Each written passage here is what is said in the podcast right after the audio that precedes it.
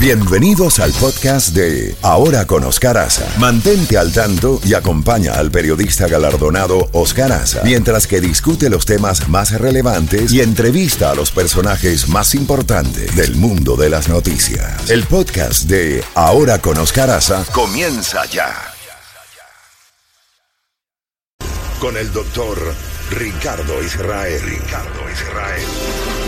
Bueno, 8 de la mañana y damos la más calurosa bienvenida, como siempre, al doctor Ricardo Israel, que venía a hablarnos de, y nos viene a hablar del tema de Azerbaiyán y Armenia, un conflicto que tiene muchos, muchos, muchas eh, décadas y quizás cientos de años, donde se habló en su momento hasta del eh, holocausto armenio, un país fundamentalmente cristiano, eh, y Azerbaiyán, como ustedes saben, un país musulmán. Ahora bien, las noticias, la actividad noticiosa es apabullante y va a millón. Hay imágenes, ya dimos la información, reveladas en las últimas horas de las masacres que están llevando a cabo las tropas rusas en Ucrania, donde se han encontrado más de 400 fosas comunes en Isión. Eh, doctor Israel, aquí tenemos eh, la bandeja servida, la bandeja llena de noticias, por donde usted gusta empezar. Bienvenido como siempre. Eh, muchas gracias, muy buenos días. Sí, eh, reapareció una vez más este conflicto, que es uno de los tantos que hay en la ex Unión Soviética con las repúblicas que se crearon. En la descomposición del imperio ruso no ha sido distinto a la de otros imperios. Recordemos que al término de la Primera Guerra Mundial desaparece el imperio otomano, el imperio turco otomano, y hay consecuencias territoriales en el Medio Oriente hasta el día de hoy, con la creación y desaparición de países. También se dio en nuestra propia América Latina, junto con la desaparición del imperio español, cuando los, virreinatos y las capitanías generales pasaron a ser países independientes y el siglo XIX se nos fue en una serie de guerras territoriales donde se reescribían o se fundamentaban las fronteras administrativas que había dejado el imperio español.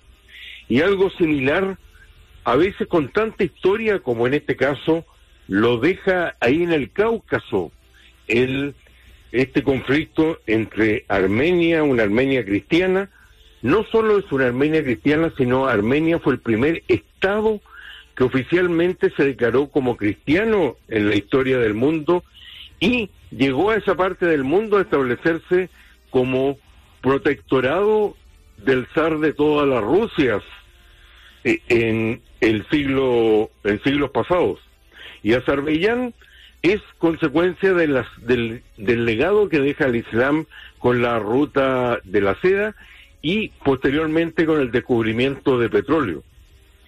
El conflicto estalla conjuntamente con la aparición de estos países. Recordemos que la Unión Soviética se quebró en las 15 repúblicas que la constituían, donde muchos de los directorios de los partidos comunistas locales, después de la disolución del partido, se transformaron en gobiernos locales y las Fuerzas Armadas que allí estaban establecidas se transformaron en las Fuerzas Armadas de los futuros países. El conflicto estalló aún antes de la desaparición de la Unión Soviética por el llamado Alto Karabaj o Nagorno-Karabaj. Es como en otros lugares de la Unión Soviética y basta ver lo que está haciendo Rusia y ya iremos allí en la creación de una serie de repúblicas títeres por la presencia de rusos étnicos que deja el imperio soviético a través de esos lugares. ¿Qué ocurre en el Nagorno-Karabaj? Que era un territorio dentro de lo que sería Azerbaiyán, pero que estaba habitado por armenios. Y estalla en 1990 la Primera Guerra y con el apoyo de Moscú se satisface a favor de la Armenia cristiana y son expulsados los azeríes que allí están. Reaparece 30 años después, el año 2020, esta vez favoreciendo a Azerbaiyán y es la primera vez que demuestran su utilidad, algo que va a reaparecer en la guerra de Ucrania, que son los drones militares de los turcos. Ahora vuelve a estallar, y si volvió a estallar es por un doble motivo. se siente una debilidad, sobre todo después de su último fracaso con la contraofensiva ucraniana de Rusia y también con el apoyo de con el apoyo de Turquía detrás de estos países que como Azerbaiyán son turcoparlantes. ¿Qué ocurre? Que una de las cosas llamativas es que en este último cese del fuego, que como todos los ceses del fuego, cuesta que sea aceptado por ambas partes, en este caso por Azerbaiyán, que han sido los últimos agresores, una presencia muy fuerte de Europa. El Consejo de Seguridad ha sido convocado por Francia y todas las instituciones europeas están activando, lo cual es bastante extraño, porque como todos sabemos, Europa es una gran potencia económica, pero muy débil en temas estratégicos militares. Y el motivo es uno solo, energía. Azerbaiyán es un importante productor de petróleo, al lado de Irán, comparte pozos al otro lado de la frontera, y también en esta oportunidad hay todo un proyecto de Turquía y de la Unión Europea para llevar gas que por cierto va a tomar tiempo, pero allí va por territorio turco a Europa. Eso es lo que parece estar detrás de esto y por cierto hay un elemento histórico que usted lo ha mencionado, es el llamado genocidio armenio.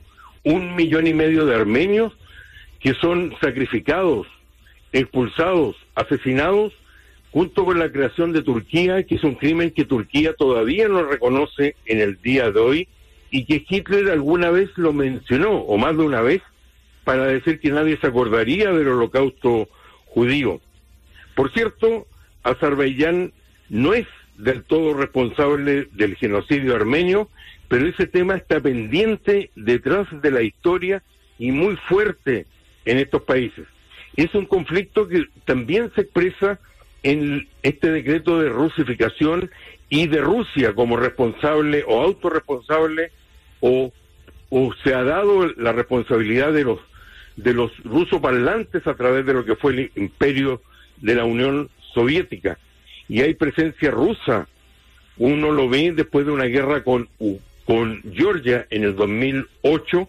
Hay también hoy día en la Transnistria que queda entre Ucrania y Moldavia y que podría transformarse en una república independiente también a la usanza de los dos que se creó, que creó Rusia el 2014. Y eso permite, desgraciadamente, enganchar con este descubrimiento que no es la primera vez, ha aparecido otras veces de fosas masivas en territorios que han sido ocupados por Rusia o por las o por las repúblicas existentes, recordemos que junto con la invasión de Ucrania en el mismo periodo se crearon dos repúblicas en el este y en el sur que hoy día han sido reconocidos como independientes como nuevos países solo por Rusia y allí se han generado estas masacres que seguramente van a originar eh, juicios por derechos humanos porque además recordemos una característica que ha estado muy presente en esta guerra y que ha servido para documentar también la huida de tropas rusas o de estas repúblicas en la última ofensiva ucraniana, que son las grabaciones que han hecho las personas en en estos lugares por asesinatos cometidos contra civiles por tropas rusas. Pero como aquí hay dos narrativas... Perdóneme que lo interrumpa, está entrando una información, estamos diciendo que las informaciones están volando a, nivel supersónico. Está entrando una información en estos momentos que ha sido publicada, entre otras, por la BBC News y eh, BBC News y también Newsweek. En estos momentos, un comentarista de la televisión rusa llamado Igor Koroshenko está señalando, haciéndole un llamado al presidente Vladimir Putin a que conforme un plan para un ataque nuclear contra la OTAN. ¿Qué le parece? Esa sería la tercera guerra mundial. Indudablemente, a mí me da la impresión que todo lo que tiene que ver con el armamento nuclear ha sido un elemento más bien utilizado estratégicamente, como también lo fue usado como método de amedrentamiento, sobre todo para los europeos en la Segunda Guerra Mundial.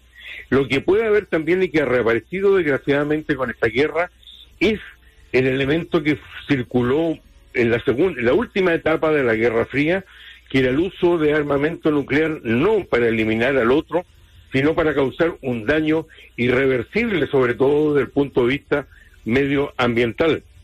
Lo que hay en Rusia, y seguramente a eso se debe lo que estamos viendo en la televisión rusa y en comentaristas, es un esfuerzo desde hace algún tiempo eh, detenido para que no apareciera ser impuesto a Putin después de la última exitosa contraofensiva ucraniana, que es lo siguiente.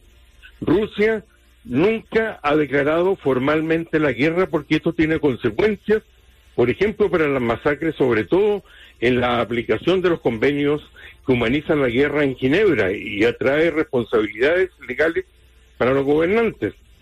¿Qué significa esto?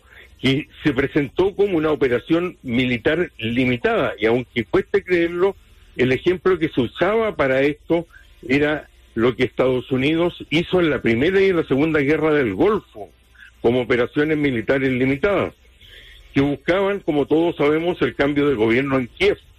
Eso desapareció, pero hoy día Rusia tiene problemas serios de reservas y se habla de la necesidad de que movilice a toda su población para este objetivo.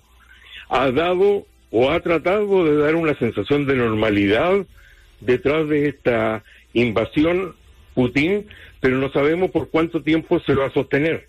Evidentemente el uso de armamento nuclear nos hace entrar en otro terreno, pero hasta el momento, espero equivocarme, me da la impresión que apunta hacia el amedrentamiento de Europa que a otros motivos. Así es, así es, doctor. Bueno, vamos a cruzar los dedos porque no lleguemos a la guerra, a la tercera guerra mundial con armas nucleares. Algo que me preocupa, para finalizar, es que nada de lo que esta gente han amenazado han dejado de llevarlo a cabo. Eso lo, han, lo han cumplido. Es, eso es cierto, pero hasta el minuto no ha salido nada oficial, por así llamarlo, desde el Kremlin. No, no, no.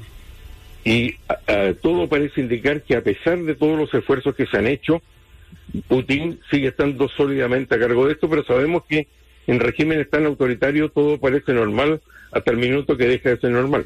Le voy a decir lo que decía un viejo militar trujillista dominicano. El que conspira no habla. Exactamente. No lo anuncia la conspiración. Que tenga un buen fin de semana, doctor. Porque los tiene experiencia de eso. sí, que tenga un